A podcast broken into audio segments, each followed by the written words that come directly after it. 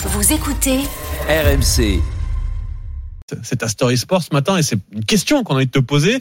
Est-ce qu'il faut avoir peur de l'Italie ce soir Alors pourquoi on en arriverait à se poser cette question aussi? Tout d'abord, l'absence du totem, tu viens de le citer, l'un des meilleurs joueurs du monde, Antoine Dupont. S'il a repris des exercices de sprint à l'entraînement hier, il est encore trop juste. Il reviendra peut-être pour un potentiel quart de finale le 14 ou 15 octobre.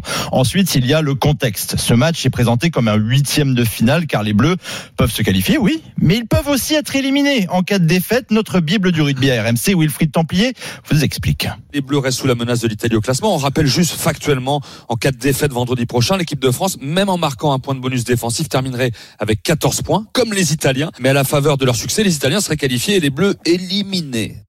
Et enfin, il y a Ah le ouais. souvenir aussi, au-delà du résultat. Celui laissé par le dernier match joué contre l'Italie en février dernier à Rome pour l'entrée en liste des Bleus dans le tournoi des Six Nations.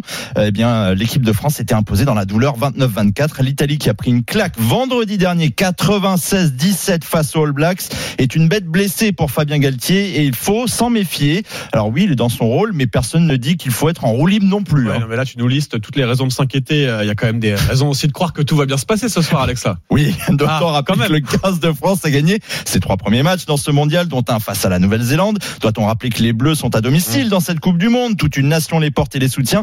La France est tout de même la deuxième nation mondiale au classement. Wilfried Templier remet pour nous l'église au centre du village. En 48 matchs, les Italiens n'ont gagné que trois fois face à la France. 97, 2011 et 2013. 10 ans que c'est pas arrivé. Et l'Italie n'est jamais sortie des poules en Coupe du Monde. Deux victoires au mieux. C'est déjà leur bilan dans cette édition. Voilà.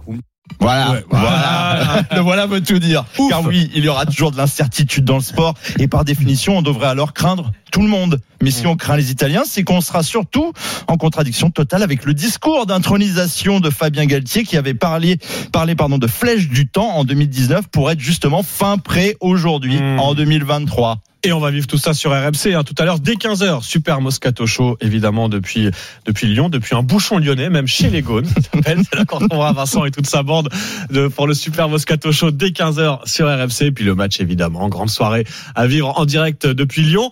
Et puis Alex, ton prono on va les battre les Italiens ou pas là? Faut que tu t'engages. Oui, On va les faut battre. pas avoir peur. Faut pas avoir faut peur. Est-ce que Cédric est d'accord? Cédric, on va les taper les Italiens ce soir? Oui, tout à fait. Eh ben voilà.